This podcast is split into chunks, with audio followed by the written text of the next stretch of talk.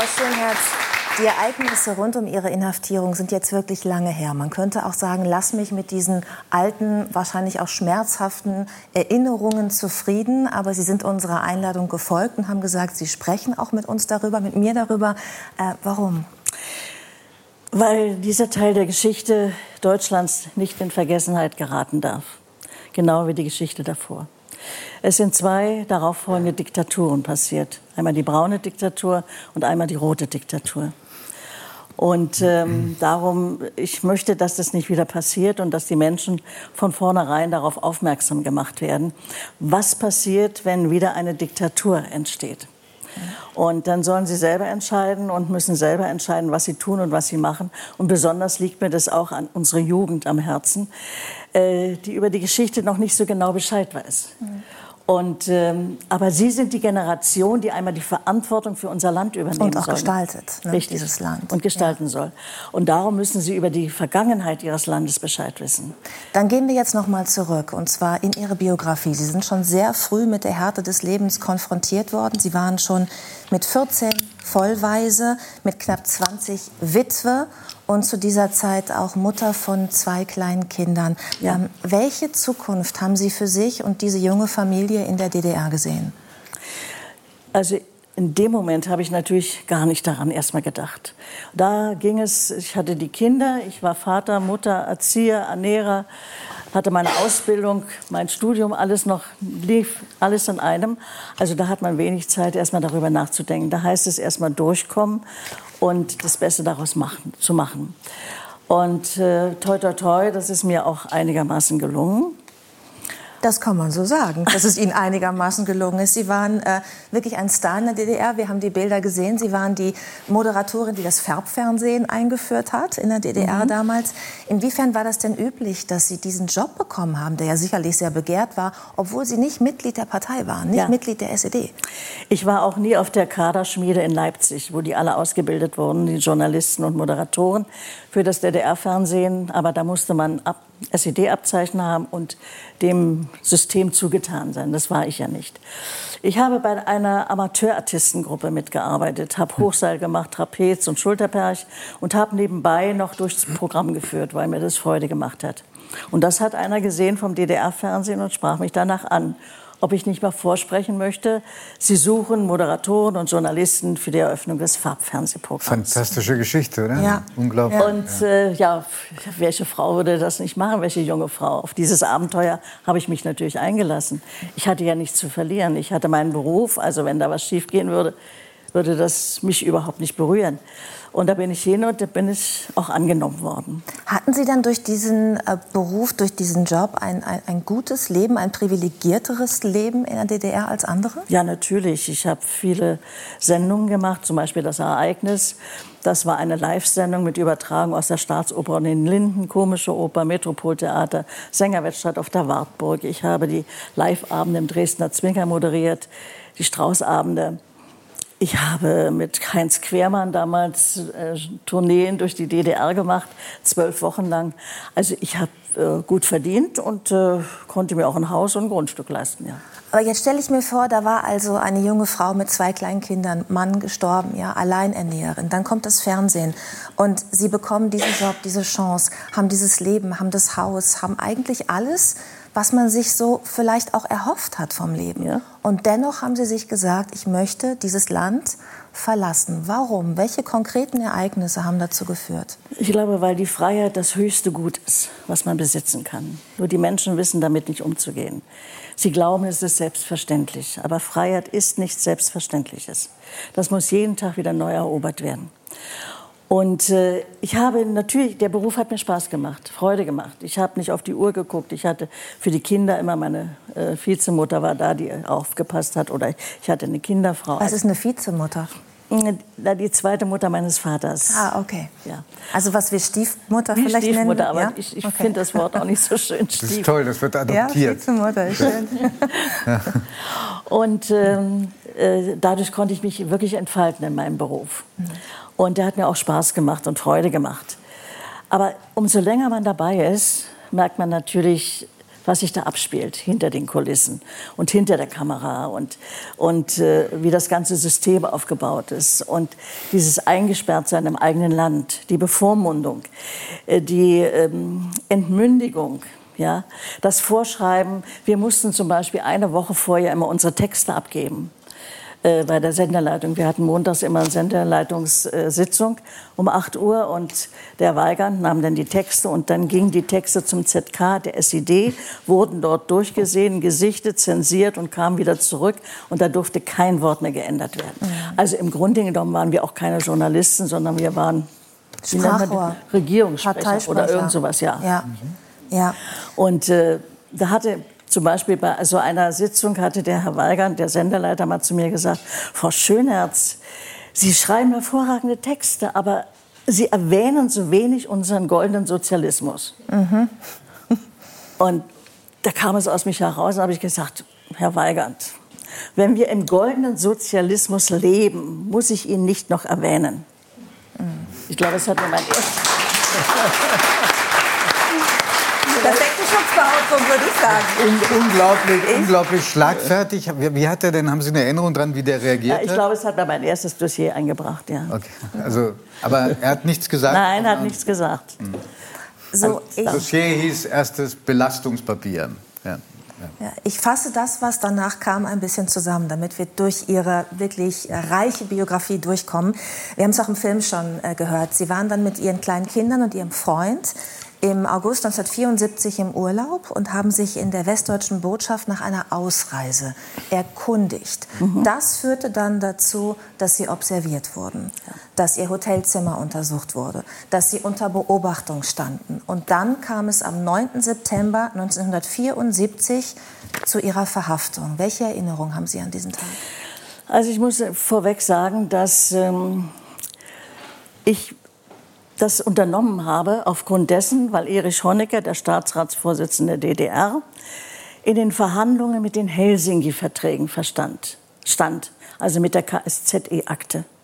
Und das sind die Menschenrechtsverträge. Mhm. Und da steht drin, jeder Mensch kann sein Land verlassen und in sein Land zurückkehren, wann und wie er möchte. Und nichts anderes wollte ich. Ich habe gesagt, wenn der im Chor jetzt mitsingen will, da muss, kann er nicht atonal dagegen singen. Da muss er mitmachen. Hat er aber nicht. Ja, das ja. ist die andere Sache. Er hat damals zu seinem äh, sowjetischen Botschafter gesagt, wir unterschreiben das Papier, aber ich halte mich nie daran. Mhm. Das hat er von vornherein gesagt. Aber ich wollte das herausfordern. Mhm. Denn die Bundesrepublik Deutschland stand auf Entspannungspolitik. Die Bundesrepublik Deutschland wollte die DDR als Staat anerkennen. Das kann man auch nicht machen. Man kann auch keine Diktatur als Staat anerkennen. Jetzt waren Sie ja das Aushängeschild der äh, DDR. Und dann hat das natürlich auch gerade in so einer sensiblen Phase wahrscheinlich auch eine große Wirkung, wenn gerade jemand wie Sie sich nach einer Ausreise erkundigt. Deswegen gehe ich jetzt noch mal von der politischen Ebene ja, ja. auf Ihre persönliche zurück. Wie war das? Also die, die Verhaftung konkret. Wie ja, lief das ab? Ich, mein, ich war ja dann zurückgereist aus Ungarn, hatte ja da auch Querelen erlebt. Und dann äh, haben sie uns eine Woche lang observiert und dann am montags früh, nach einer Woche, montags früh, es war so kurz vor 7 Uhr, ich lag noch im Bett, da geht die Schlafzimmertür auf und ich denke, meine Kinder kommen noch mal herein.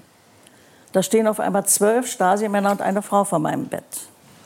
Kommen Sie mit zur Klärung eines Sachverhalts. Und dass diese Klärung nun drei Jahre dauern würde, wusste ich zu diesem Zeitpunkt noch nicht. Mhm. War das der Moment, als Sie das letzte Mal Ihre Kinder gesehen haben, dieser Morgen? Ja, für drei ich durfte Jahre? in diesen ganzen drei Jahren meiner Haft in Hoheneck also erst ein halbes Jahr in Hohenschönhausen, mhm. Untersuchungshaftanstalt der Stasi, und zweieinhalb Jahre in Hoheneck. Ich durfte meine Kinder nicht ein einziges Mal sehen. Mhm. Immer mit der Bemerkung, die sind noch nicht 18 und dürfen in keine Haftanstalt.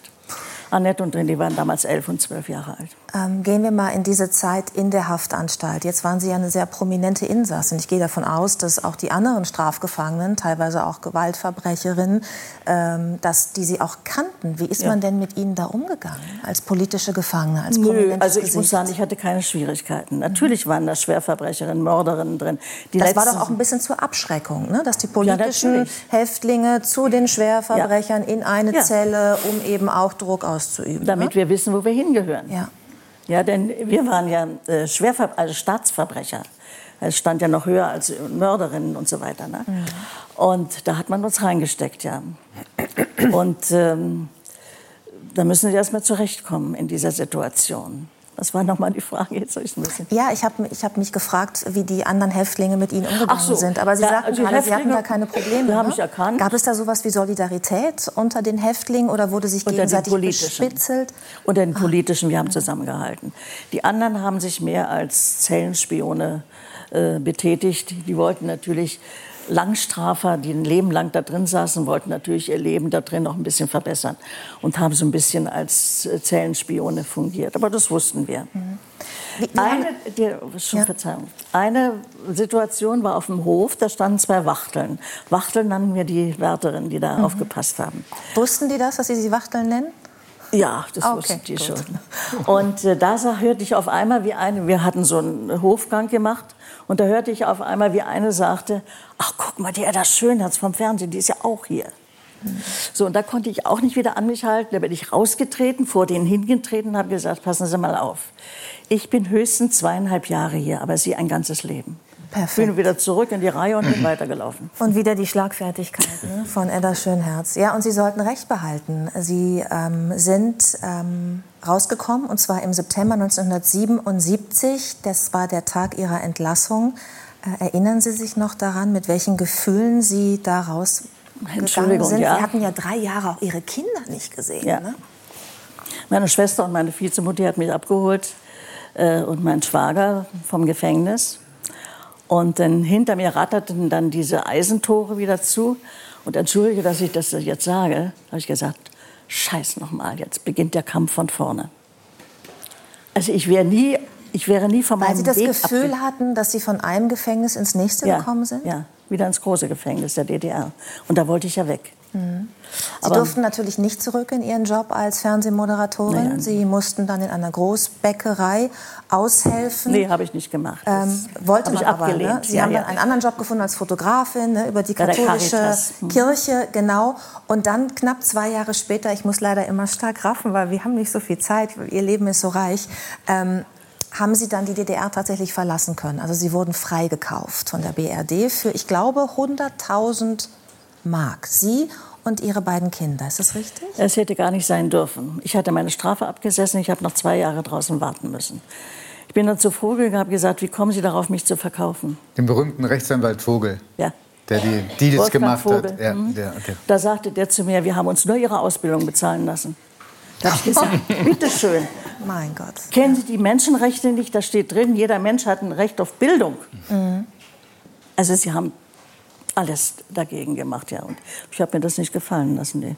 Wie haben Ihre Kinder reagiert? Haben die gefremdelt? Ja, natürlich, jede Mutter macht sich natürlich Gedanken, wie werden die Kinder das aufgefasst haben. Wird das Vertrauen wieder da sein mit den Kindern? Und werden sie verstanden haben, warum ihre Mutter im Gefängnis war? Nein, nein, Blut ist dicker als Wasser. Wer hat sich gekümmert in der ganzen Zeit um die Kinder? Äh, die Großeltern meines Freundes, der auch mit dort im Gefängnis war. Mhm. Jetzt. Die sind in mein Haus gezogen. Und da, dadurch waren die Kinder in ihrem Haus Freunde, Schule, alles, aber trotzdem, ja. Das Schöne ist ja, dass äh, Sie recht behalten haben im Gespräch mit der Wärterin. Sie waren dann ähm, in, in, der BRD, dort, wo Sie hin wollten, und haben dann auch sofort wieder Fuß gefasst beim Bayerischen Rundfunk, haben noch viele, viele Jahre, ach, Jahrzehnte, kann ich sagen, moderiert, sehr erfolgreich im Fernsehen. Und jetzt arbeiten Sie ähm, in der Gedenkstätte Hohenschönhausen dort, wo sie inhaftiert waren und äh, erzählen Jugendlichen von dem, was sie dort erlebt haben und was sich da abgespielt hat. Wie reagieren die Jugendlichen? Also ich halte Vorträge an Schulen, Universitäten und habe jetzt eine Festrede gehalten in Marburg vor der CDU-Partei. Also die jungen Leute, ich freue mich immer, wenn junge Leute kommen. Aber die kommen erst mal rein und sagen, oh, jetzt müssen wir uns das hier auch noch angucken. Ja, die waren schon auf x Gedenkstätten. Ne? Nur kommen sie auch noch nach Wunschenhausen. Und wieder eine Zeitzeugin. Und wieder eine Zeitung, ja. Mhm. Fünf Minuten. Da können Sie die Stecknadel fallen hören. So wie hier. Mhm. Ja. Und wenn dann einer, wenn die fertig ist, die Führung, und es kommen zwei große Lackels auf Sie zu aus der Klasse und sagen, Frau Schönherz, dürfen wir Sie mal umarmen, mhm. da wissen Sie, dass Sie alles richtig gemacht haben. Das ist